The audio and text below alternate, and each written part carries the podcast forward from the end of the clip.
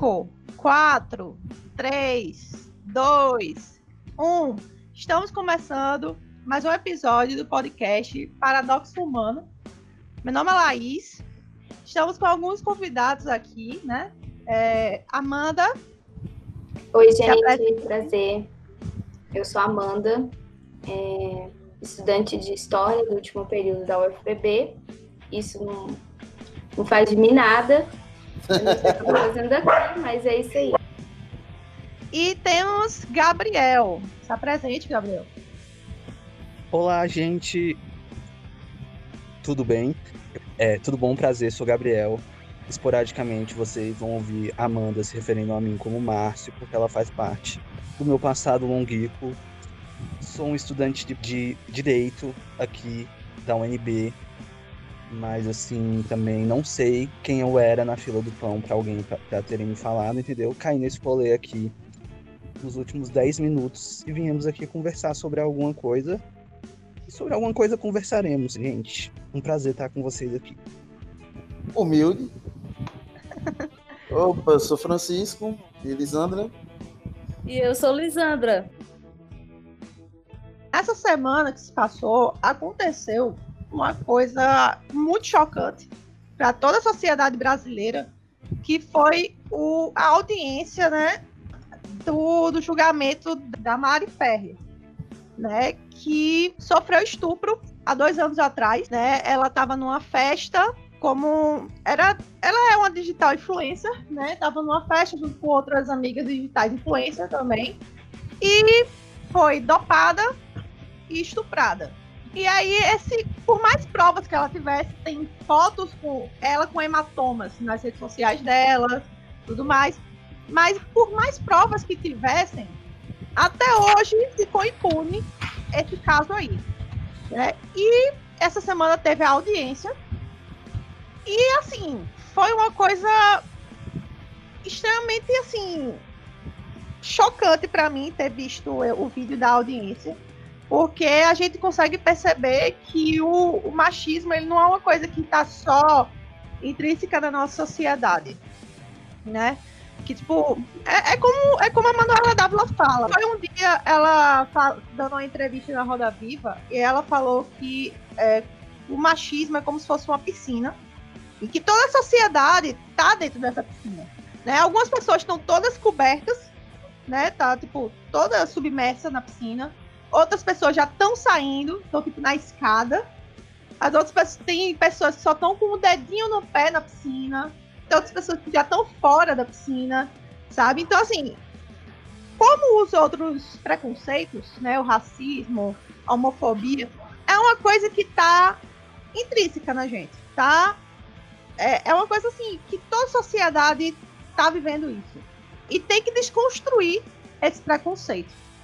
Né? E aí a gente percebe que tanto como o machismo ele está muito dentro da gente, muito arraigado na sociedade inteira, ele também é institucionalizado, né? Porque aí a gente viu um, o advogado de defesa lá do, do empresário que estuprou a, a Mari sendo extremamente machista, um, um machi, expressando um machismo assim retrógrado, nojento, enfim.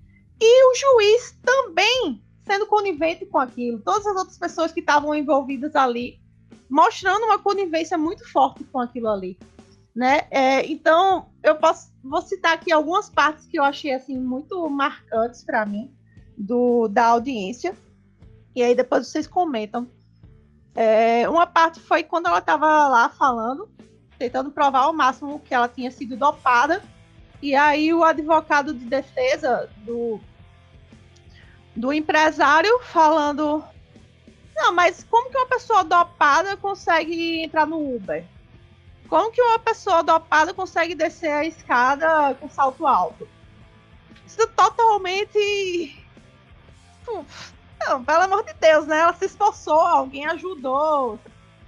Dopada, ela só tava, tipo, meio fora da realidade, assim, mas ela tava, tava conseguindo andar, pelo menos.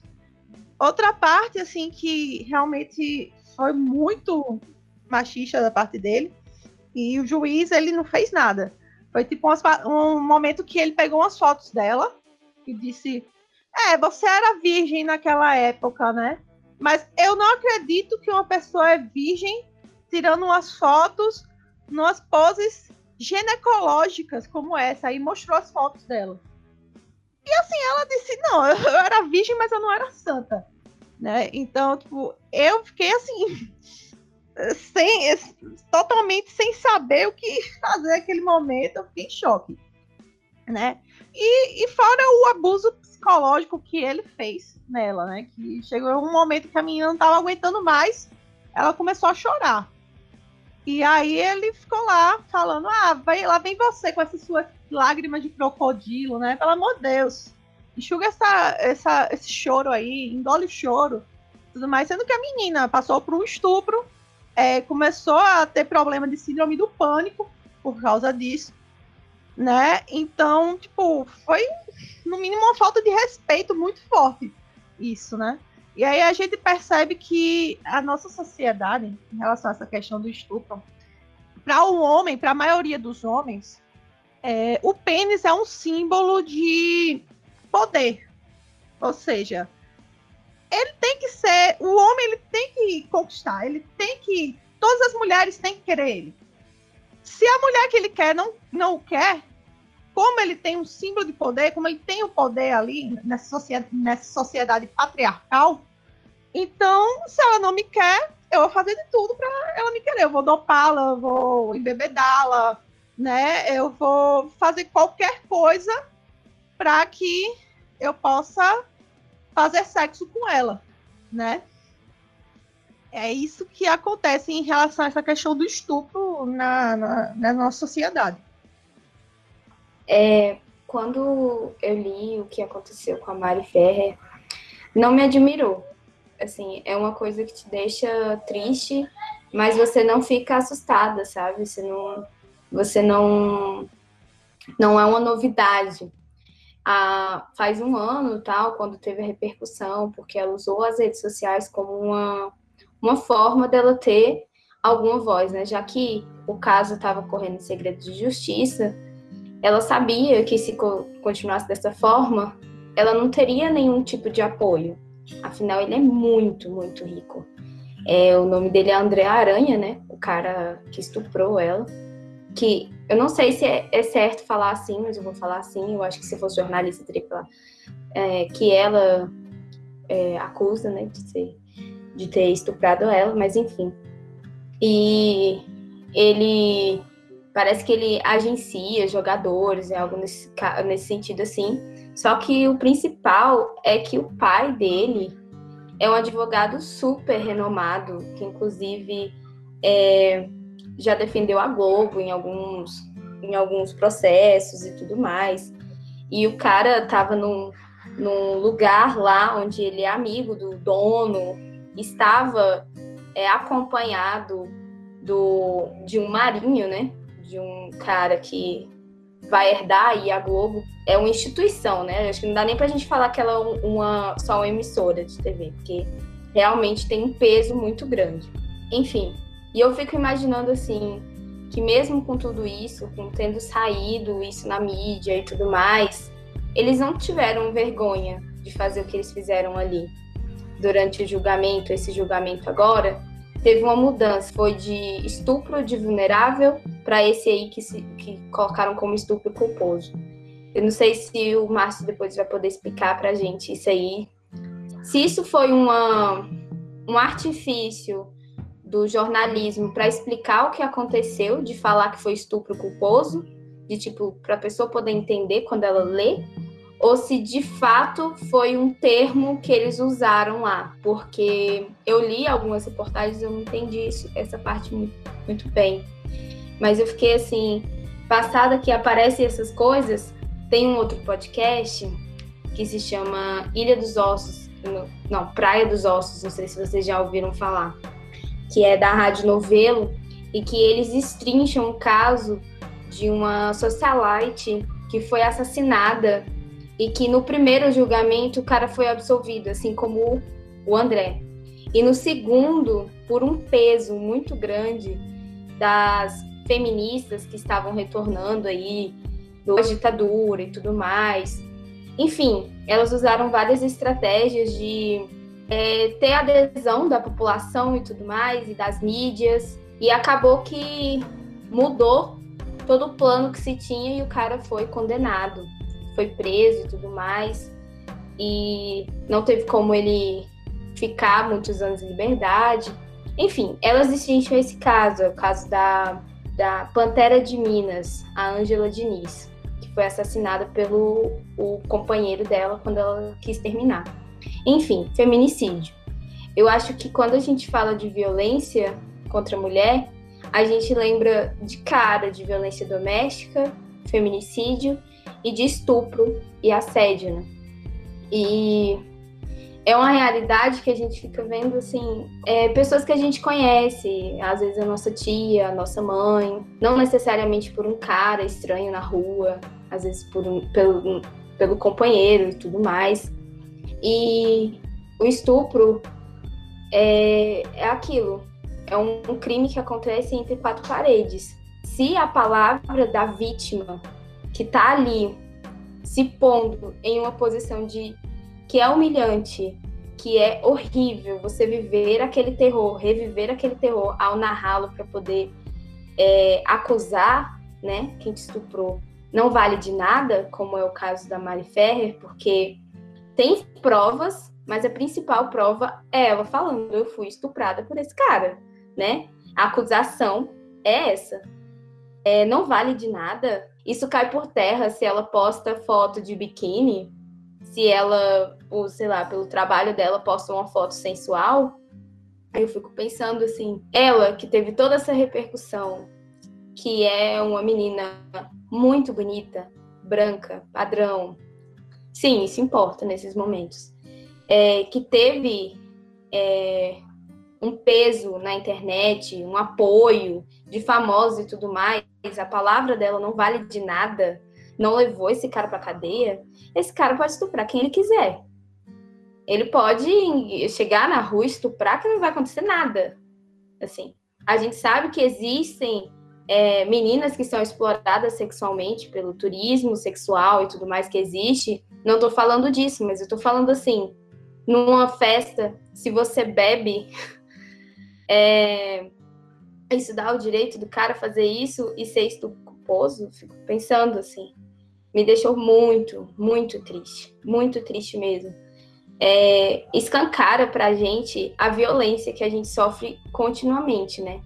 Escancara quando o advogado de defesa é, debocha dela e fala que se ela tivesse, se ele tivesse uma filha como ela, é, que ele nunca teria uma filha como ela, na verdade, e que se o filho dele se deparasse com uma mulher como ela, ele ficaria triste, ele, ele ia pretender que ele se afastasse, como se ela fosse envolvendo o cara que a estuprou, sabe?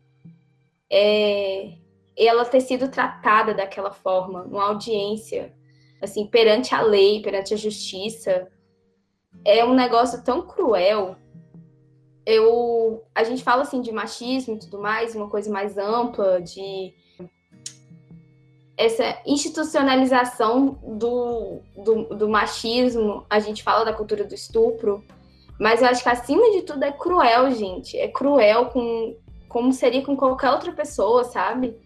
Não é porque ela é mulher necessariamente. Aquilo seria cruel com qualquer pessoa que estivesse acusando alguém e que seria tratado daquela forma.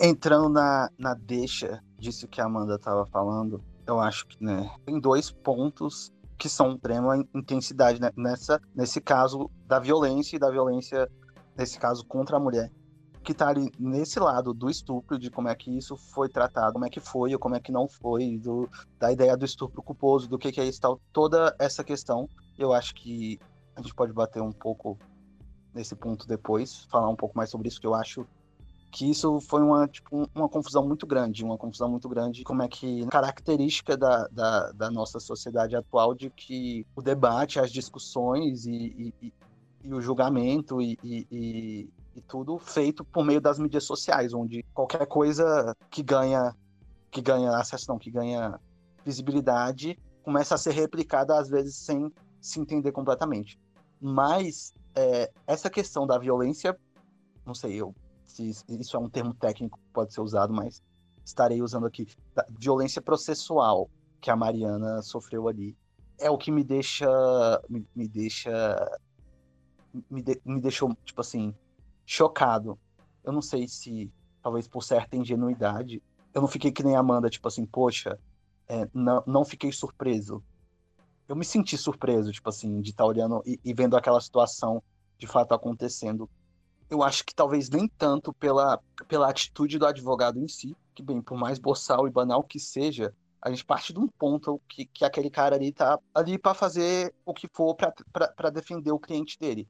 Mas da omissão dos outros, do, do juiz e do promotor, do cara que tá acusando ali esqueci o nome do cara, o André, mas que de alguma forma ele tá numa posição de que ele tá acusando para defender a vítima, porque muitas vezes no meio de, no meio de um processo de acusação é, é muito louco isso, como é que a, como a vítima se desfaz ali naquele meio, como ela é desconstruída, como, como o poder judiciário, como a lei, o, o direito, tudo come para si essa, é, é, esse objetivo de, de acusar e, e, e penalizar o outro e a vítima fica meio esquecida. E como isso que você estava falando, Amanda, porque realmente é, tipo, é uma violência, é uma crueldade que foi absurda, mas eu acho que a questão de, de tá olhando pro machismo é que eu não acho que isso teria, teria se dado dessa forma se fosse um homem ali. Essa é a questão. E eu acho que a maioria das pessoas devem pensar assim.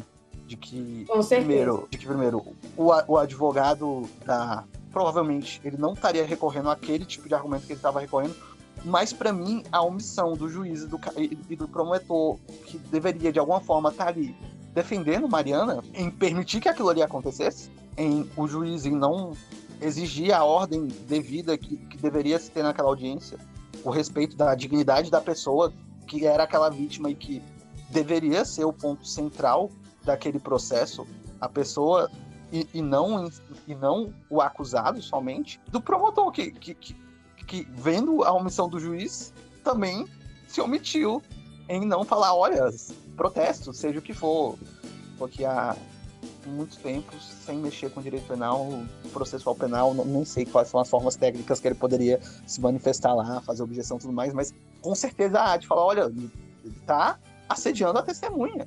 Isso aqui é inaceitável. Tipo, o máximo é que em um momento o juiz o juiz fala ali, olha, Mariana, se você quiser uma pausa para beber uma água, você pode. Por que não, ao invés de fazer isso, falar, olha, senhor advogado, não, não, não é esse, não, não é assim que conduzimos as audiências nessa corte. Não, não é assim. É, não, essa linha de assédio não é argumentação. Assédio a, a vítima, que é testemunha aqui, mas a vítima, que já é vítima do, do caso, não vai ser permitido nessa audiência. Não aceitaremos isso. Como, como, como esse é, é o tom que estava exposto ali, nesse caso dessa violência processual, mas como esse, esse é o tom e, e, e eu acho que talvez o problema mais generalizado, porque voltando nessa, naquela ideia da piscina, que eu ainda não aprendi o nome de todo mundo, me perdoem, mas que eu acho que a Laís estava falando antes, que eu acho que às vezes a gente não percebe o quão submerso nessa piscina a gente está, né?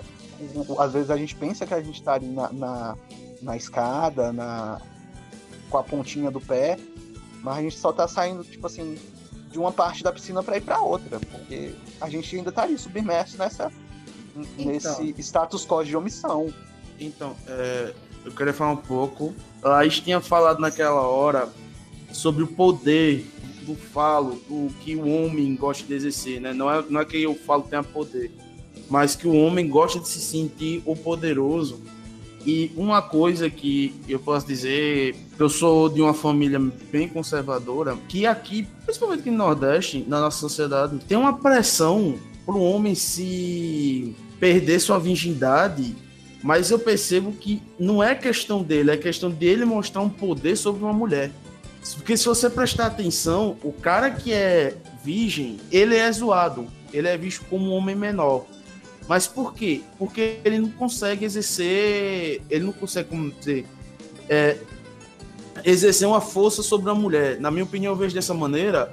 Porque quando o cara é virgem e é zoado, tem famílias, e principalmente famílias de interior, que pagam é, prostitutas, garotas de programa, para desvirginar esse cara. E se ele, se ele negar, aí fudeu.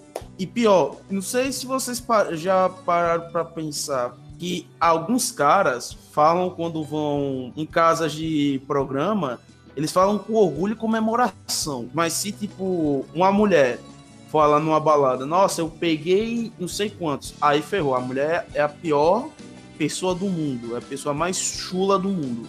Mas ele que, tipo, objetificou uma pessoa a ponto de pagar por sexo, ele é o foda, sabe? E esse negócio é tão forte que eu vou contar uma história de um professor meu e depois eu vou parar de falar. Se quem quiser falar depois, comentar sobre isso, tudo bem. Que vai ser interessante ver a reação de vocês. Ele foi visitar o pai dele no Rio de Janeiro e quando ele visitou o pai dele lá no Rio, ele ele ele chegou, o pai dele perguntou para você falou a famosa pergunta: e a namorada? Ele falou: tô namorando e tal. Aí o pai dele falou: use preservativo, que a gente tá vivendo no tempo aqui com a AIDS e tal. Ele falou: não, tudo bem, pai, eu não uso não. Aí ele falou: meu filho, isso é arriscado. Não, pai, o senhor não entendeu. Eu sou virgem. Aí ele disse que o pai dele olhou, encarou ele, foi pra janela e ficou com aquela cara de onde foi que eu errei? E depois que é, o pai dele fez esses, esses trejeitos, a primeira coisa que o pai dele falou foi: um dia eu lhe levo no cabaré. Ou seja, o homem tem que, tem que, tem que exercer um certo poder sobre a mulher. E na minha concepção, é em todos os sentidos, até mesmo no sentido sexual. Pronto, só queria falar isso. Eu acho que essa história é uma coisa muito comum que deve se repetir em várias famílias, assim, é uma situação bem triste sobre o que o Márcio disse, que eu fiquei agoniada querendo comentar. Então, com certeza, ela não teria sido tratada daquela forma se ela fosse um homem. Se ela fosse um homem, ela nem teria sido estuprada, né, para início de conversa. E sim, durante a, a audiência, em algum momento o juiz é, falou até para ela se recompor. E assim, você vendo a, a vítima ali totalmente abalada, o que me deixou mais estarrecida que assim como no, julgamento, no primeiro julgamento lá da Angela Diniz, né, que eu comentei, parecia que não era o acusado que estava sendo julgado, mas sim ela, sabe? Que ela teria que, naquele momento, provar que algo que ela dissesse era válido, apesar de, aí contra ela, ela ter aquelas fotos, enfim, sensualizar, entende? Toda aquela argumentação que o advogado montou ali, né, durante a defesa. Eu também fiquei passada que essa linha da defesa, ela foi orientada, na verdade, pela promotoria. Por mais que no, primeir, no primeiro julgamento é, seria estupro de vulnerável. E nesse já era um julgamento para decidir se foi ou não um estupro. Tipo assim, de vulnerável no sentido de que ela não estava dopada. E aí, na defesa, né, eles usaram um argumento de que nas imagens que tinha de câmera de segurança fora do, do local e tudo mais, ela parece bem o suficiente para ela não, dizer que não estava dopada.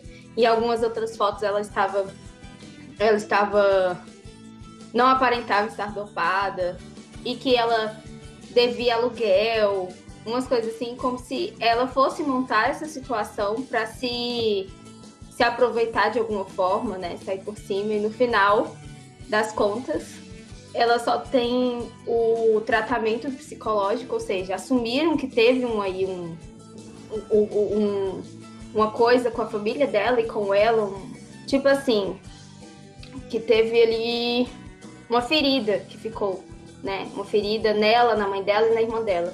E é isso. O dono da casa em que ocorreu a situação vai ter que pagar o tratamento psicológico delas e só. uma coisa que me incomodou. Vocês perceberam que as únicas mulheres é a mãe dela e ela? Não, a, o juiz, homem, promotor, homem. E não tem uma pessoa que sensibiliza com ela em nenhum momento. Então, é, eu queria até fazer um comentário em relação a isso, porque, por exemplo, é, tanto eu como a Roberta, que entrou na conversa agora, a gente faz direito. E, tipo, a gente percebe que, apesar de a gente ver a inclusão das mulheres na área de direito, em relação a cargos mais, como se dizem, maiores, como questão de um promotor, uma juiz, é ainda uma coisa muito difícil a gente ver essa representatividade feminina na área do direito. E aí, tipo, você pega um caso é, como esse, que é um caso complexo, no qual se inventaram um, um estilo crime penal onde nem existe, que na verdade é o estupro culposo. E a gente vê que, tipo, a, a sentença toda, ela foi administrada por homens e a vítima, que era uma mulher. E aí a gente vê essa discrepância. Uma outra coisa que eu queria comentar em relação a isso é que, tipo, é, a Amanda frisou bem que a questão de que ah, ela estava dopada numa festa e tal, e por isso ocorreu. E a grande questão é se ela estava dopada ou não estava e o que, que ocorreu para ser um estupro ou não. Aí é engraçado, né, cara? Porque, tipo assim, Independente dela ter sido estar dopada ou não, o ato do estupro, na minha concepção, não é diminuído pelo fato dela estar dopada ou não. Se ela estivesse ciente de suas ações e se ele é, fez o ato sem o consentimento dela, na minha ótica, eu vejo que é um estupro, independente dela estar dopada ou não, entende? E aí há uma outra grande questão, tipo, uma mulher sai para uma festa e o único, é, o único medo que ela tem é nada menos, nada mais de que ser estuprada. Um homem sai para uma festa, o único medo que ele pode ser que ocorra com ele é de uma saída de uma festa ele seja, sei lá, assaltado. Mas dificilmente ele vai correr aquele risco de um estupro, tá ligado? Eu queria aqui entrar em duas coisas que falaram. É, primeiro, essa história do. Tava contando do seu professor e tudo mais. Francisco, essa história que você está falando é uma coisa muito louca e uma coisa que eu acho que às vezes a gente subestima o dano que o machismo tem também nos homens. É, mas não é, desconstruindo essa existência, mas eu, eu acho que eu parto de outro, outro background, outro, outro ponto de partida do que esse seu professor, talvez. Eu venho de, um, de uma família assim, conservadora, como outra família brasileira em geral, uma família tradicional brasileira que há em comum, mas de um background cristão, de um background evangélico, em que, em grande parte, o, o ser virgem é, não era desconsiderado, mas é, valorizado.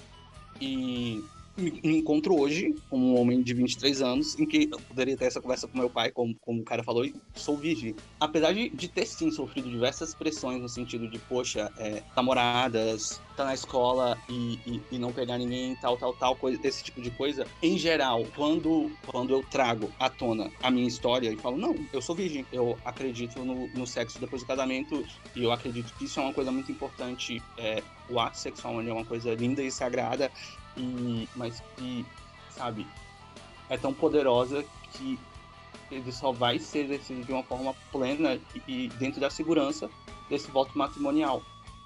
É, eu não me vejo desempoderado. Quando eu trago a minha, a minha história, é tipo, para amigos fora desse círculo, desse background é, cristão evangélico. É, em geral, é, eu não, não, em geral, eu não me vejo como colocado num lugar de menos respeito, mas de que, não, cara, a gente respeita a tua história, a gente, a gente é, ver o poder da sua história também. E eu acho que às vezes a gente subestima, primeiro o que eu falei, né? A gente subestima os danos que o machismo traz pro próprio homem, pra, pra comunidade masculina em geral. A gente subestima é, o quão a nossa experiência, a nossa história pode mudar um pouco esses paradigmas. Como essa ideia do, do poder, é, do falo, dessa necessidade de se impor como homem através do ato sexual com então, várias pessoas. É porque e... eu acredito que não é só questão de se impor como homem através no, no ato sexual o que eu também quero dizer é que tem a questão que. Por... Tá, vamos dar exemplo.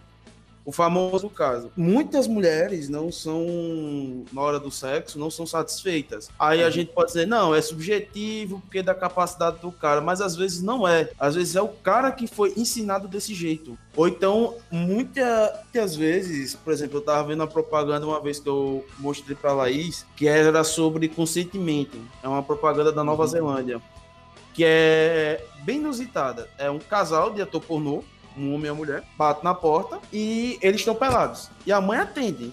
Aí ela fala, eles falam, não, então, é que a gente viu que seu filho, filho vê tanto a gente, decidiu aqui, eu tô falando muita gente, decidiu aqui vir falar pro seu filho sobre consentimento. Porque se você prestar atenção, indústria pornográfica. Tudo gira em volta. Pornô é praticamente um esporte, é uma performance que gira em volta de objetificar cada vez mais a mulher e o homem e o homem ser, satisfe é, ser satisfeito, entendeu? É isso que eu quero dizer. Muitas famílias vê, vê isso como certo. Eu também venho de família conservadora. Eu tenho tia, isso pode dar um problema se ela escutar, mas dane-se, que ela literalmente só falta usar burca ela e a filha dela, elas usam roupas que cobrem o corpo todo delas, tudo bem, é direito delas. Mas nessa minha família, se a se a mulher é desvirginada, é, aí ferrou, aí ferrou. Meu avô, por parte de pai, obrigou todos os caras que transaram com minhas tias a casar com elas. Mas meus tios e meu pai, o assunto foi outro. Yeah. Um poder sexual bem forte, a mulher não pode ter. O ponto que eu tava querendo trazer não, não é, tipo assim, desconstruir isso que você está falando, de que de fato que, que há esse status, essa ideia de, dessa imposição desse poder sexual, mas de que às vezes a gente subestima tipo, a nossa capacidade individual de chegar em uma situação, chegar em um ambiente, chegar em uma comunidade e, e mudar esses paradigmas de poder. De que a minha história, como eu estava falando, tipo, de que antes, na verdade, que era isso, eu não me sentia confortável de compartilhar isso, porque eu pensava que seria entendido dessa forma, que, como, poxa, é, tem a sua masculinidade diminuída, ou, ou, ou, você não tem esse poder que há. Mas não, pelo contrário, quando eu me vejo hoje, mesmo fora de, desse ambiente em que era é seguro, de alguma forma, não completamente, é, ostentar esse status de, poxa, não, realmente, eu, eu escolhi não, não me envolver em relacionamentos sexuais até o meu casamento. É, e compartilhar essa história fora desses ambientes eu também me vi empoderado pelas pessoas, como é, que essa minha decisão de, de tomar essa posição era sim também um, um, ato de poder e não de passividade, como que era o que eu pensava. E às vezes a gente subestima muito essa nossa possibilidade de, é, de alterar, de, de, de, combater esse, esse status quo, de alguma forma. Esse status quo que você estava trazendo pra gente de alguma forma. E também existe essa questão de que tudo que se aproxima do feminino é extremamente negativo para com o masculino, né? Porque assim, tudo que envolve pureza, vem de mulher, vem da Virgem Maria. A mulher é uma representação da Virgem. O Brasil foi por muitos anos e ainda considero um país católico, né? Então existe muito esse estigma ao redor do que da liberdade sexual da mulher. É muito comum, é muito normal. E aí, tudo que se aproxima do feminino se torna negativo. Ou seja, é, hoje em dia não tanto, mas antigamente, é, por diversas histórias, a gente vê, é uma parada que está bem presente, a gente vê que, como eu não sei quem foi que falou sobre isso, porque eu cheguei meio atrasada, mas diversos meninos, inclusive eu já escutei histórias sobre isso, serem levados a prostíbulos, a puteiros, Sim. perderem suas virgindades, porque tudo que se aproxima da pureza vem do feminino. Isso também faz com que, é, principalmente os homens, pais e muitas mães também, não tanto hoje em dia, porque eu acho que já, já passou bastante essa para algumas, pra algumas famílias esse estigma, mas muitos pais reprimem ainda. É, a gente sente a repressão familiar quanto à nossa sexualidade. Não é uma coisa liberta. Um exemplo, o Gabriel escolheu é, casar virgem. É uma escolha dele. E hoje em dia, acredito, a sociedade vai aceitar da melhor forma possível. Porque o Gabriel sempre foi livre para fazer o que ele bem quisesse em sendo homem, certo? Porque ele escolher é, seguir por um caminho é, cristão, onde ele quer, é, é, não é uma coisa que a gente vê com tanta frequência, claro, mas isso não quer dizer que um cara que queira pegar outras meninas também seja errado, óbvio. Mas ele vai ser vangloriado por isso. Para a mulher já é uma obrigação, entende?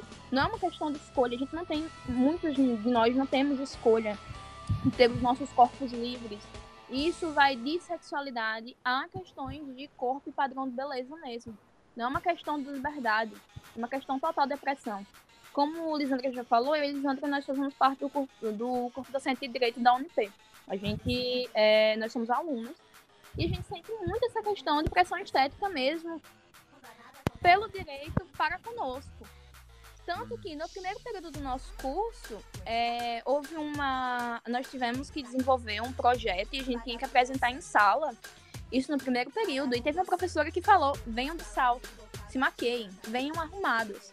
Meio que uma imposição. E quando a gente passa pelos ambientes é, do, do nosso convívio da área de direito, a gente vê que é meio que padronizado. A gente não encontra uma mulher que não tenha uma maquiagem, que não esteja de salto.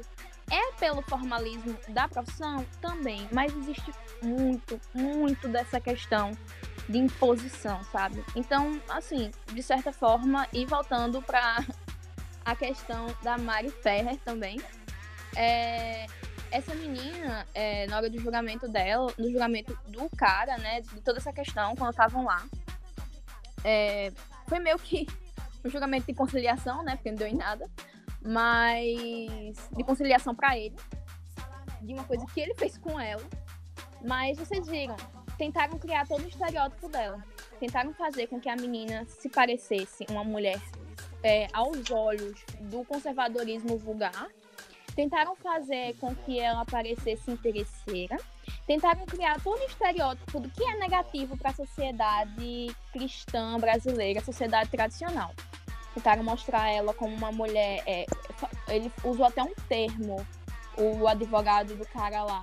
É, falou que ela estava fazendo um pirulito, ela tinha uma foto dela com pirulito na boca e ela de perna aberta. E ela até falou que não é porque ela era virgem, que ela não era. Não é porque ela perdeu a virgindade recentemente, né? Porque ela foi abusada sexualmente, que ela era santa, né? Não é porque ela era virgem que ela tinha que ser santa. É, e, e é exatamente isso. Ele criou toda um, um, uma questão que fez com que o juiz, porque cada juiz, cada cabeça é um mundo, principalmente de juiz, isso vai muito quando se trata de, de um, um, julgamento, a cabeça do juiz, o que é que ele está pensando, quais são as, a, qual é a linha ideológica que ele segue na hora de realizar o justiça. E ele criou todo essa, esse perfil de personalidade dessa menina, que foi humilhada, desmoralizada, em frente a todos. Ou seja, a gente sempre vai ter nossos corpos, e, nossa capacidade e tudo que envolve a gente, a gente tem que chegar ao máximo possível do que seja puro, para que a gente seja aceita. E nem assim a gente vai ser aceita, porque ainda existem tantas outras questões. É uma coisa tão complicada. É, sobre essa questão do padrão feminino, é, particularmente é uma coisa que, para mim, que sou lésbica, desde o início do, da minha infância, isso foi uma coisa que sempre me, é, digamos, machucou e me feriu muito, desde criança até os dias de hoje. Porque quando eu era criança, um dos meus desejos era poder jogar bola, tipo, jogar futebol. E aí tem aquela questão, né? O padrão feminino. Menina não joga bola, menina tem que, sei lá, brincar de bolinha, de, de casinha, tem que brincar de boneca. E eu gostava de jogar futebol. E aí, tipo, em questão de padrão, por não a, é, estar no padrão, eu não podia é, jogar futebol. Então, eu passei minha infância toda sem poder jogar futebol, porque futebol era coisa de menino. E isso me transformaria em lésbica, como se algo fosse algo ruim ou algo pecaminoso. Enfim, acabei não jogando bola como criança, mas enfim, na adolescência eu acabei é, me, me, descobrindo, me reafirmando como uma, uma, garota lésbica, independente de eu ter jogado bola ou não. É, então, em relação a uma coisa que Lisana estava falando é, anteriormente, né? É essa coisa de tipo, a mulher, ela sempre tem que ter medo quando ela tá saindo na rua à noite de ter o seu corpo violado. Tipo, ela vai para ela vai para uma festa, ela tem medo de ser estuprada. O homem não, ele tem medo de ser assaltado. É, eu passei por essa questão assim na minha vida, tipo, eu sempre fui vista na minha família como a super protegida, né? Porque eu acho que meu pai ele sempre tinha muito essa coisa, ah, não não saia, não chegue muito tarde, tenha muito cuidado.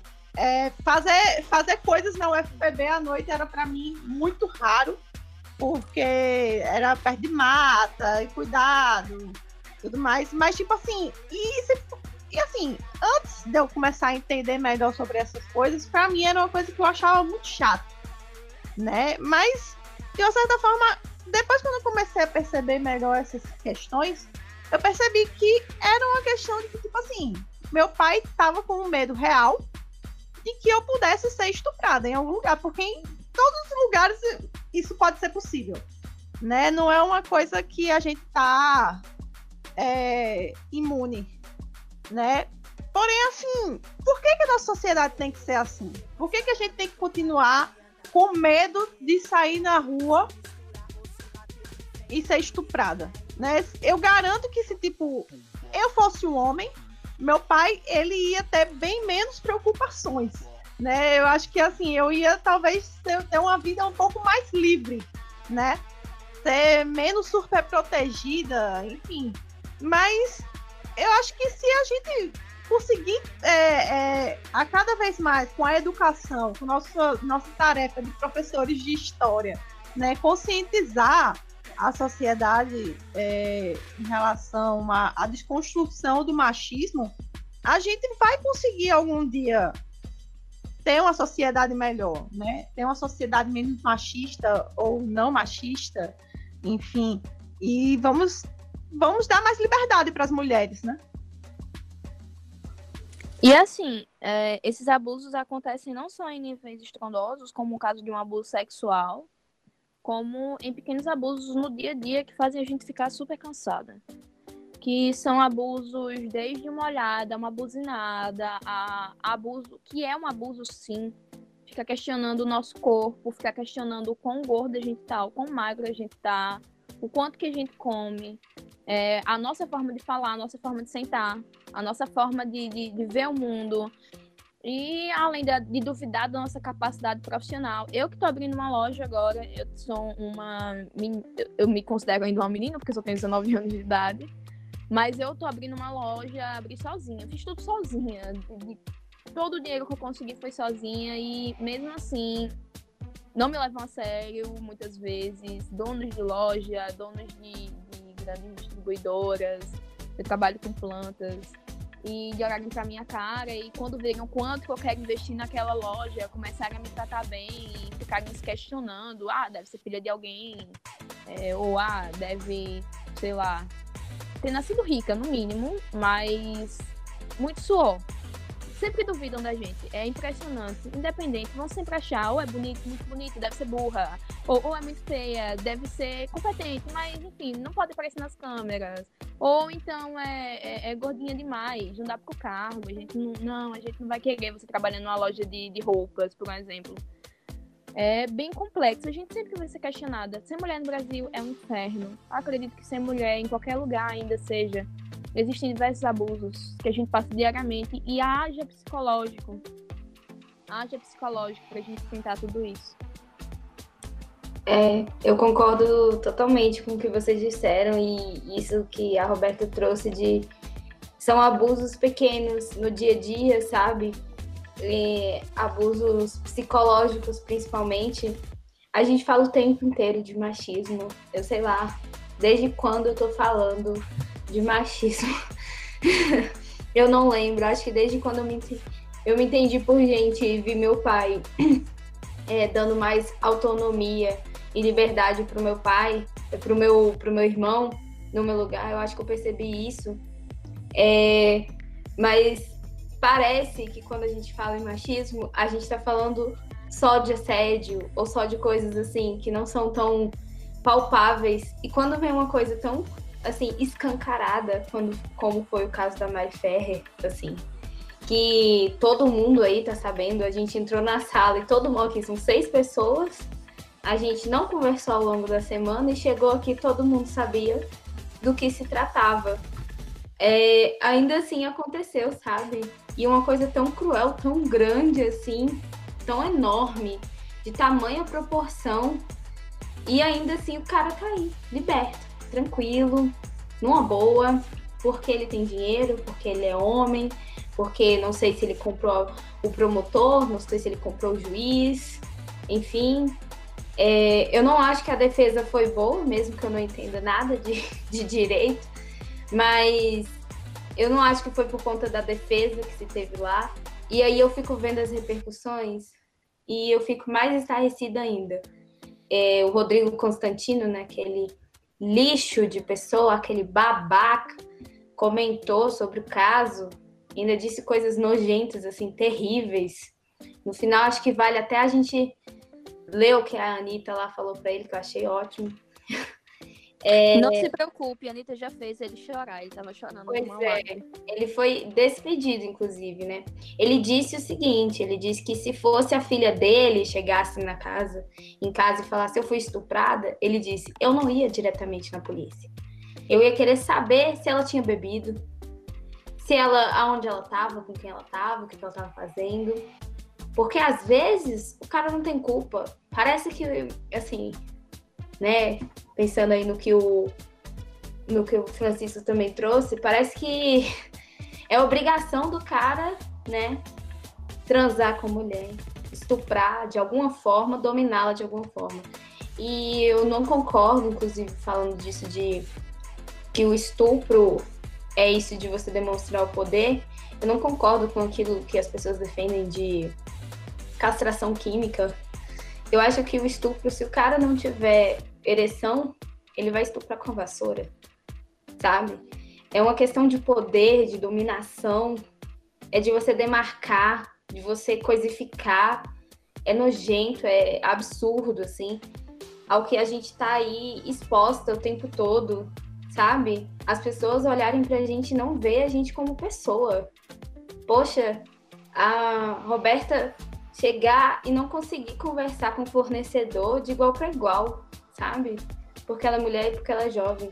Eu não sei quantas, quantas, assim, quantos reais eu já gastei duplicado, triplicado, porque eu cheguei na oficina para consertar meu carro, porque eu fui resolver alguma coisa, e porque eu era mulher, eu não era não era bem tratada, não era tratada como pessoa assim, de igual para igual, sabe?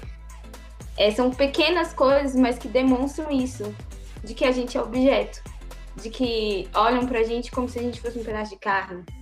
E que no final resulta nisso, em mulheres estupradas, agredidas, sendo julgadas ali, num julgamento que é do estuprador, da pessoa que maltratou, da pessoa que, que foi. O criminoso não tá em julgamento, é a gente que sempre tá, sabe? É muito triste.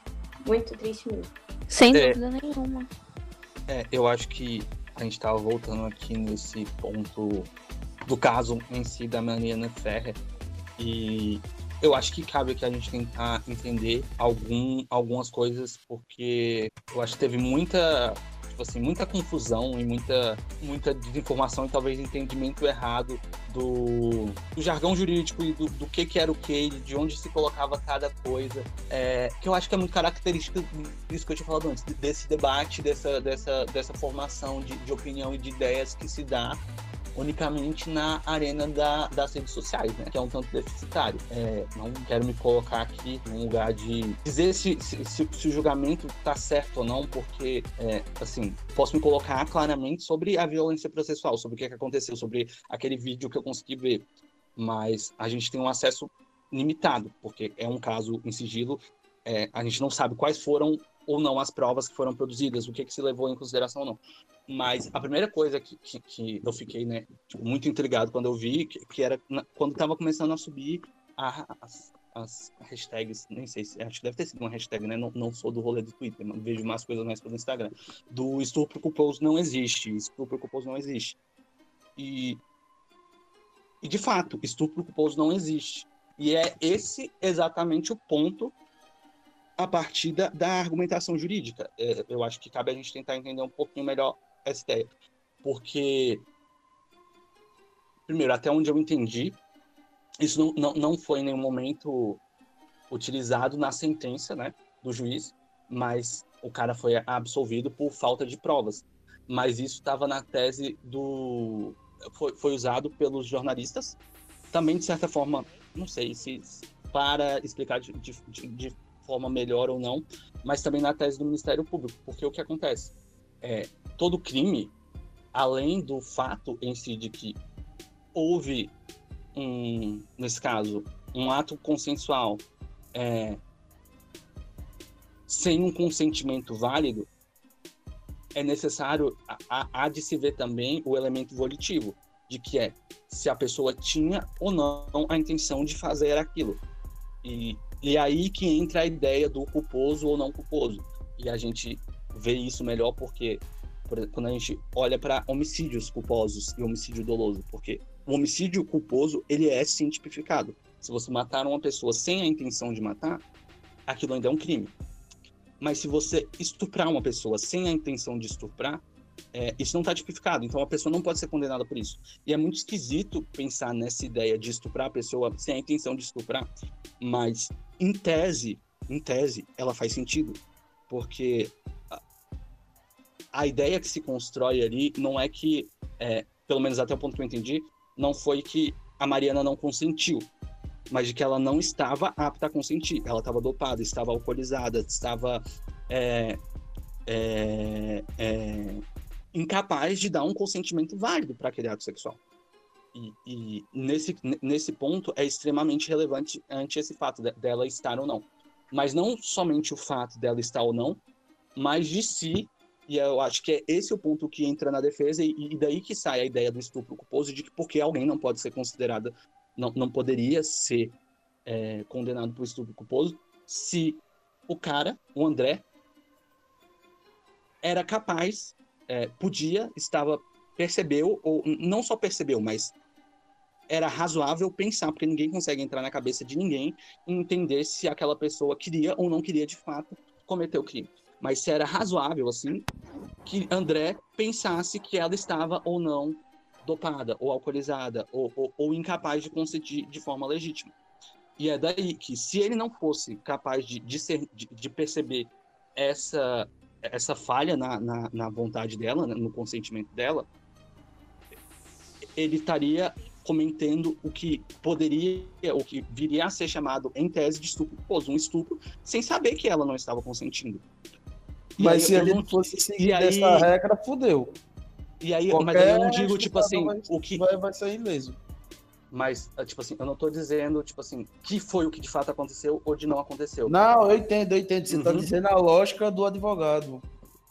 A lógica jurídica. A lógica, tipo, não necessariamente da defesa, mas de que essa ideia, tipo assim, de que estupro culposo não existe, estupro culposo não existe, é meio confusa, porque, tipo assim, de fato não existe. Mas é exatamente por isso que ele não foi condenado, porque o estupro culposo não existe na sentença judicial. Mas agora não tenho como dizer se haviam provas, haviam sim. É, e, e, e, eu acho que é aí que entra de, de tipo assim, ah, de, de, de, alguém querer falar, ah, não, ela estava andando de forma normal, ela estava, ou não, ela conseguiu pegar o Uber e tal, tal, tal. Porque ninguém, o juiz, ele não vai conseguir ir na cabeça do cara e entender, poxa, ele estava ou não percebendo que ela estava alcoolizada.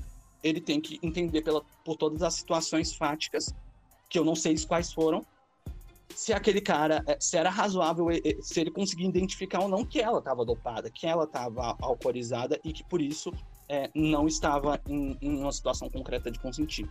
Eu vi em alguma rede social, não lembro qual foi, eu acho que foi em algum jornal, uhum. na realidade, que a mãe dela disse que quando ela chegou em casa, a filha estava totalmente é, fora de si. A filha estava uhum. totalmente fora de si. Além disso, é...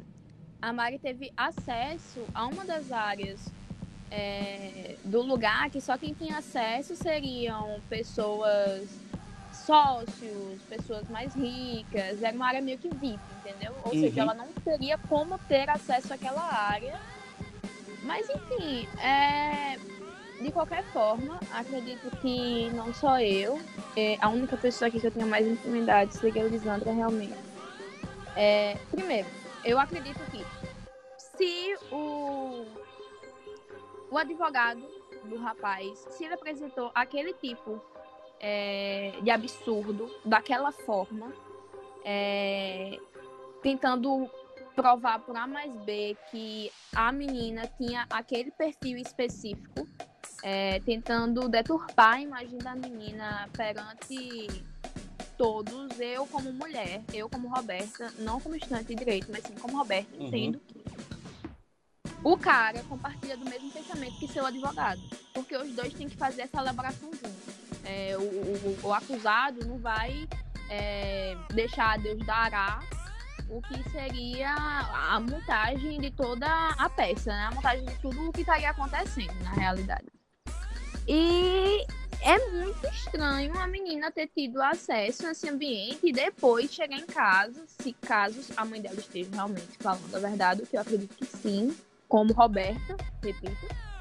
É, a menina chegar em casa totalmente fora de si, e não e depois acordar e ter sêmen eu acho que era na saia dela, não, não recordo agora no vestido e ter perdido a virgindade e acordar e não lembrar de nada que tinha acontecido.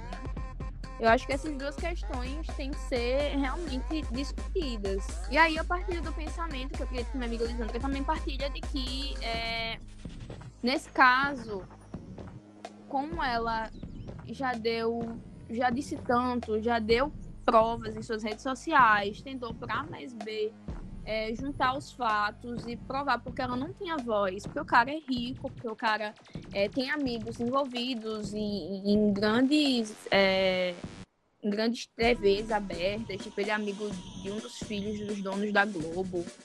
É, ela tentou por si provar que aquilo tinha realmente acontecido. Ela não tinha tanta voz. Ela é uma menina, classe média, que estava tentando provar, olha, ei, isso aconteceu comigo. E não teve tanta visibilidade porque o cara era super influente e rico. E aí eu falo realmente como Roberta, mas sim, tem que ser apurado, tem que ser visto isso realmente. Pode sim ter acontecido. De, sei lá, ela estar na festa, é, ela não estar tão consciente é, e o cara não ter percebido. Mas de qualquer forma, de qualquer forma, para mim ainda chega a ser absurdo. É, porque eu não sei como uma pessoa não consegue perceber que a outra tá nem pelo cheiro ou algo do tipo, alcoolizada. Se a menina chegou em casa caindo pelos cantos, ai, eu acho isso muito estranho. Sobre quando a pessoa é famosa e tal, tem um caso que eu acho que todo mundo aqui é da década de 90, só por dúvida.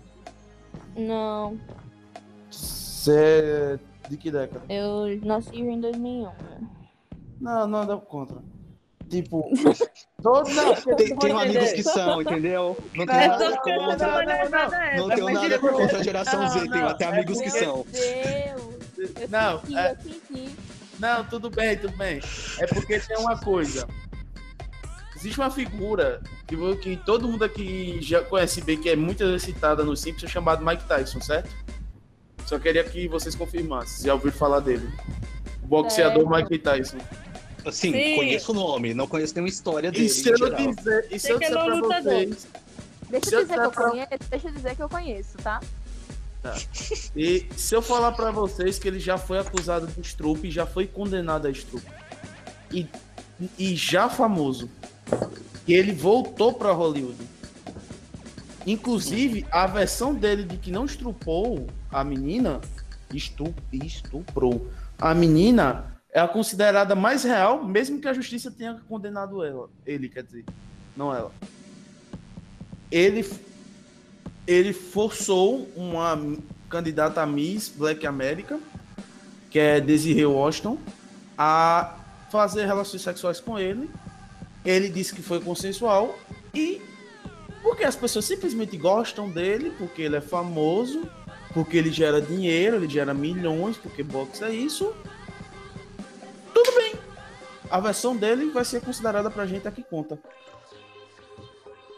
É, Mas é, muito ele louco Tem porque. inúmeros casos desse tipo. Tem até o Robinho, gente, recentemente. E ele falou, ele, ele disse que o maior erro dele não foi estuprar a menina. O maior erro dele foi trair a esposa. Queria deixar isso aí, né? Complicado. E tem casos em todas as áreas possíveis, não só no boxe. Na TV, no cinema, assédio, estupro. E o cara continua famoso porque isso não é danoso para ele, é danoso para a vítima. É ela que tem a vida estraçalhada. Como a gente pode ver aí no caso da Mari Ferrer. Tipo, É isso aí, Tipo- ela que vai fazer tratamento psicológico, é ela que vai, que vai viver eternamente com essa lembrança, com essa violência no corpo dela. É isso aí. Exatamente, tudo sempre vai recair sobre a mulher. É, é basicamente isso. A gente sempre se ferra, né?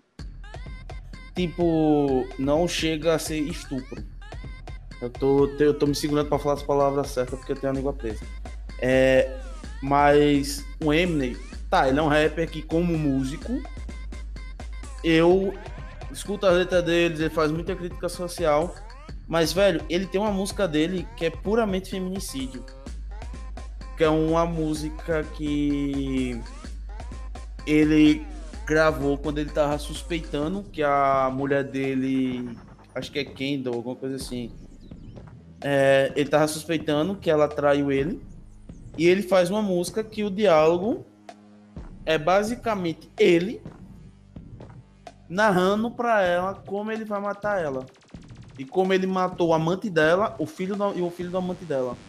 É um diálogo entre os dois. E ele falando as coisas que ele, vão, que ele vai fazer com ela. Tipo, isso é feminicídio. E o cara ainda. Tudo bem, o cara não pediu uma desculpa sobre isso. Aí Agora. isso é muito louco porque a questão da música, se a gente contar o quanto de música que tipo, incentiva a questão do machismo e a questão do feminicídio, pô, a gente pega, por exemplo, desde de muito antigo, como o Noel Rosa, que fazia letra de música de jogar pedrada na cara da mulher, jogar, enfim. Até os, o- hoje em dia, os funk proibido, ou, enfim, por aí se vai. Tipo, eu vou falar uma coisa que talvez gente. Eu falei, eu ver pra Laís, não vou dizer que Laís se chocou, mas surpreendeu. Que Claudinho e Bochecha, eles têm uma música pedófila. Tipo, eles têm uma música que ele, que ele fala que ele se sente. Que ele se sente velhinho perto dela, que ele sonha com ela, mas ela, mas ela só tem 13 aninhos. E, e, tipo, isso é uma banda que fez sucesso nos anos entre 90 e 2000. Olha, anos 90 nem se conta. Se você ver, por exemplo, Raimundos, também tinha a música do Milambi, que, pelo amor de Deus, aquela música é triste.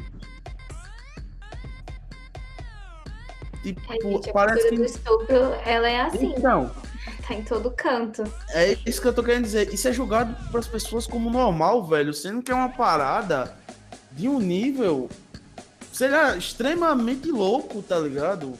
Parece que a gente vive numa sociedade de. Desde que seja com mulher, tá suave. É exatamente o que eu ia falar, né? É louco para vocês, homens. Pra gente é uma parada normal. Porque o que a gente já escuta, a gente não precisa de, de, de música ou, ou de TV pra gente escutar coisas absurdas, ler coisas absurdas e, e ter que conviver com coisas absurdas diariamente. É, já já cheguei a situa já cheguei a um, um relacionamento que eu acabei. É, e Lisandro sabe dessa história. Eu já acabei um relacionamento e o cara inconformado, sete meses depois do relacionamento ter acabado. O cara foi na frente da minha casa tentar me denegrir, gritando diversas coisas. Pegou o carro do pai dele, passou com outros dois meninos. Um menino, inclusive, que, que, que gostava de mim, mas eu nunca quis nada com ele, passaram gritando coisas absurdas ao meu respeito que eles nem sequer tinham propriedade para falar porque eles não sabiam de nada, eles não sabiam, eles não, sabe? E, e, eram coisas pesadas e eu era uma menina de 15 anos. O cara tinha o quê? 18? O outro cara tinha o quê? 19? Eram coisas absurdas. E assim, é, depois disso, no ambiente que a gente frequentava, que no caso era na igreja, é, eu tava depressiva na época, quando eles passaram e fizeram isso. É, eles espalharam que eu era louca. E isso é normal, né? Sempre que. Ou sempre não. Mas na, diversas vezes, eu não sei aqui as meninas, mas eu acredito que alguma delas tinha passado por isso. A ex-louca, todo cara gosta. Todo não. Desculpa, rapaz. Mas alguns caras gostam de colocar esse título nos ex deles, que quando eles acabam, a menina acaba com eles, eles ficam frustrados e ficam chamando a menina de louca e falam várias coisas sobre a menina e aí fazem um inferno da vida da menina, porque todo mundo se afasta dela, porque acham que a menina é completamente, completamente complicada, dramática. Quando na real, eu nem falava com ninguém e tava vivendo a depressão dentro da minha casa. Então, assim, a gente sofre abuso toda hora. É absurdo para vocês. É normal pra gente. A gente escuta cada coisa. A gente tem que engolir cada sapo. A gente tem que passar por cada situação na vida. E assim, eu, eu ainda me sinto privilegiada, assim, sinceramente, porque eu, por não ter crescido com o meu pai, o meu pai, no caso, por perto, por ele ser uma pessoa totalmente abusiva, porque eu tenho certeza que minha vida teria, teria sido um inferno três vezes maior, porque assim, é, é uma questão bem absurda mesmo do meu pai com relação a, a, a, ser um ser humano abusivo, tanto comigo como ele foi também com a minha mãe. É, mas ainda tive esse privilégio de ter uma mãe super companheira do meu lado, que sempre me apoiou e sempre me deixou livre para ser quem eu quisesse ser. E as meninas que não têm essa oportunidade, que têm que sofrer com esses abusos diários de parentes, ainda por cima, e, e, e de namorado aguenta, porque não sei se não se sente suficiente são tantas coisas, tantas coisas. A gente podia passar aqui, tipo, acho que a madrugada inteira listando as coisas. Mas pra gente não é nada surpreendente. É, em relação que a isso que Roberta estava falando, é, existe assim é, um monte de menina que passa por isso que ela passou, né? Relacionamentos abusivos, né? Tipo, Tá, existe também o relacionamento abusivo que a mulher é a abusiva da história.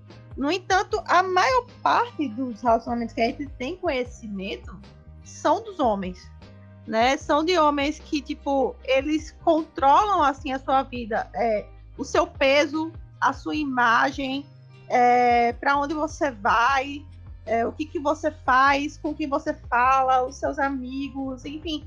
E aí, assim, a gente também percebe, né, nisso aí tudo, um grande machismo envolvido, essa questão do padrão de beleza, essa questão de desse controle que existe sobre a vida da mulher, né? Que isso aí é uma coisa muito, muito forte, muito pesada, que é, acredito que existe todos os dias, todos os anos, mulheres que ficam em depressão, ficam com crise de ansiedade e outros transtornos por, por isso aí, por relacionamentos abusivos né? Por homens que controlam sua vida, que transformam ela numa louca, né? E é isso.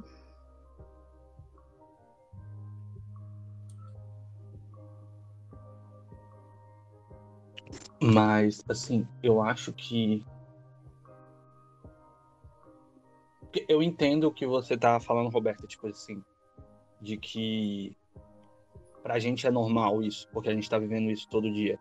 E não é não é querendo contradizer isso que eu venho trazer esse ponto, mas eu acho que eu acho que a gente precisa é, se esforçar e se, e se engajar porque, e o que de acho que, que a gente está fazendo para que não seja normal. E que e veja quando eu digo não seja normal mesmo antes de quem mesmo mesmo que ainda seja generalizado porque uma coisa é você dizer que é normal, que, que, que é o padrão, que, que, que, que tá tudo bem. E outra coisa é a gente entender que isso está acontecendo em todo lugar, em todo, em, em, em, todo momento, todos os tipos de abuso, mas. Sabe, assim, eu, eu, eu, me, eu me recuso a. Uhum. Interrompendo rapidinho, Gabriel. A questão não é que, tipo, é normal. A questão é que foi normalizado e Sim. nós mulheres vivemos isso todo dia. Só que o problema não é, não chega a ser. O problema é conosco, mas não é a gente que tem como resolver isso sozinhas. Quem Sim. tem que resolver isso é você, é o rapaz que tá falando pelo de Laís, vocês têm que conversar entre vocês, na roda de amigos de vocês, e tentar fazer a diferença. Não é nossa responsabilidade, porque esses uhum. abusos não vêm da gente muitas vezes. Esses abusos vêm de fora. Até mulheres, é, é errado dizer que mulheres são machistas, porque mulheres reproduzem o machismo que vem do masculino, que vem de, uhum. de vocês, entende? Então, a, a coisa que vocês podem fazer é porque, assim, dizer pra gente que não é legal, não, a gente não pode normalizar. É, não, a gente não tá. É, a gente não tá conformada. A gente tá Sim. acostumada. É, questões diferentes, sabe? Não é questão uhum. de você se conformar com a situação, é questão de a estar acostumada, estar desgastada, de tentar é, é, conseguir sempre, sempre, sempre ter que provar que você é capaz, que você é, se sente bem da forma que você tá, que você não quer se controlar 100% do tempo, que você quer ser só você. Isso é normal pra gente, a gente quer isso. Tanto que, assim, eu sinto muito mais forte essa questão da união entre mulheres hoje em dia. Com... Eu sinto muito mais forte que as mulheres estão começando a se ligar. Ei, olha, olha aquela influencer lá que fala sobre body positive, que fala sobre corpo livre, que, que, que tem essas questões. Ela se entende. Isso já forma uma massa de mulheres que gostam do, dos seus respectivos corpos, mulheres que dialogam entre si. Olha aquela outra lá que também sofreu um relacionamento abusivo. Só que o problema da nossa bolha, queira ou não, já está sendo um problema que está sendo resolvido, não é resolvido, mas está sendo amenizado aos poucos. O problema agora é como dialogar sobre isso. E uma coisa que eu forço muito a tecla com meu namorado, porque um exemplo, essa semana eu falei pra ele, ele, ele, queria ir pra praia, ele nem foi. Ele queria ir pra praia. E aí ele ia com um grupinho dos amigos de vôlei. E aí ele falou. Eu falei, ah, eu posso ir. Ele. Não. Aí eu, por que não? Aí ele, não é que você não pode, é que eu tenho certeza que você não vai gostar. Aí eu. Por quê? Aí, porque os meninos têm umas conversas, assim, eles são machistas demais, às vezes fico quieto, mas não sei o quê. E, é, e esse é o ponto. É uhum. É quando você tá numa roda de amigo é escroto, sabe? E não tem nem outra palavra para usar. Quem tá falando besteira? Você. O problema já não é nosso, é com vocês. Vocês começarem a não normalizar isso. E tentar desmistificar e tentar fazer com esses meninos. Com que esses meninos entendam que um discursinho só, um, aquela menina é feia ou aquela menina é gorda, podem muitas vezes, e aqui eu não tô exagerando, eu tô falando real, podem muitas vezes fazer com que a vida de uma menina fique em jogo, sabia? Uhum. A, a, gente não sabe até que ponto a autoestima da menina, daquela menina tá. A gente não sabe até que ponto aquela menina tá satisfeita consigo. E se uma menina. Quantas e quantas meninas hoje em dia já se suicidaram porque não estavam satisfeitas e, e sofreram tanto bullying, tantas humilhações com os seus corpos. Tu tá entendendo? Então o problema, acredito que é, claro que é nosso também, a gente tem que se impor, mas também tá muito na sua bolha. Tu tá entendendo? Diálogo. Sim, tô entendendo.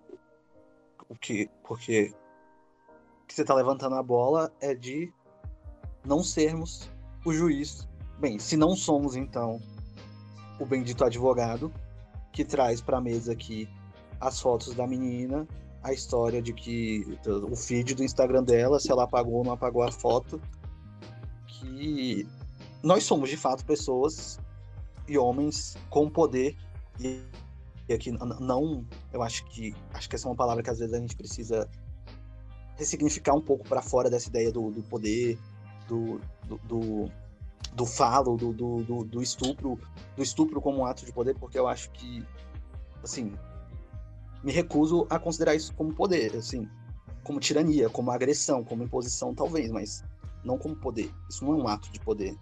Mas como pessoas empoderadas, não ser também o juiz e o, o promotor que se omitem diante, di, diante dessa cena.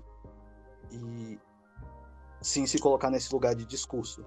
Tô entendendo o que você tá falando. Realmente, muito importante. É, em relação a isso que Roberta estava falando, tipo, eu, eu meio que eu me, me vi um pouco nessa conversa, nesse discurso que ela falou, de tipo, poxa, quantas meninas já não, não passaram, não viveram com depressão ou chegaram a se matar só por causa do bullying que você fez com ela? Né? Porque, tipo, eu passei parte da minha. A, grande parte da minha adolescência inteira, acho, acho até que a, até a fase adulta, tentando me aceitar com o meu corpo, porque, tipo, com 13 anos eu sofri bullying, bullying pesado mesmo, acho que por causa do meu cabelo. É, e daí, assim, era todo dia, era constante, sabe?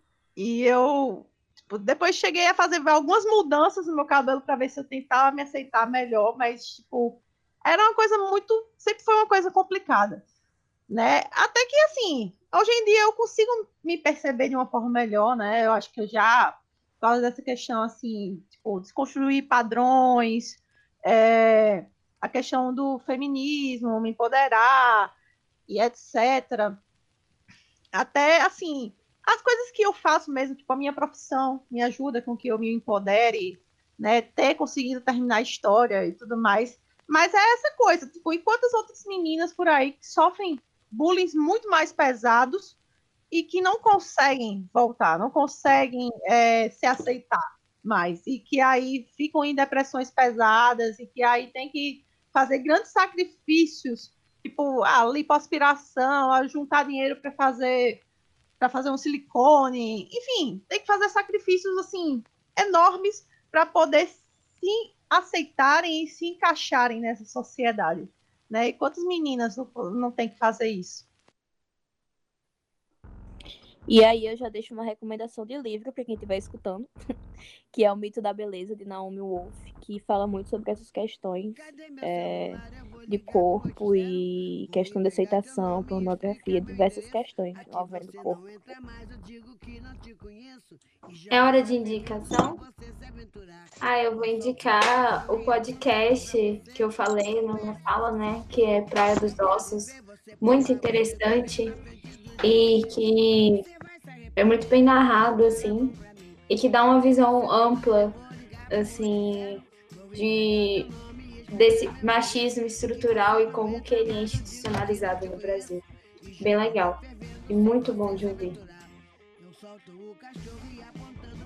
Pô, se a gente for entrar no rolê da indicação, é, eu tenho um também porque eu vi subir aqui duas vezes, agora um, um pouco antes o Francisco falou disso, agora a Laís, ou foi a.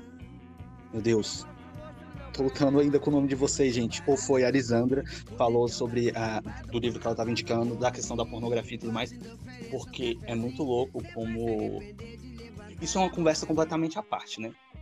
Não completamente à parte, mas para se ter.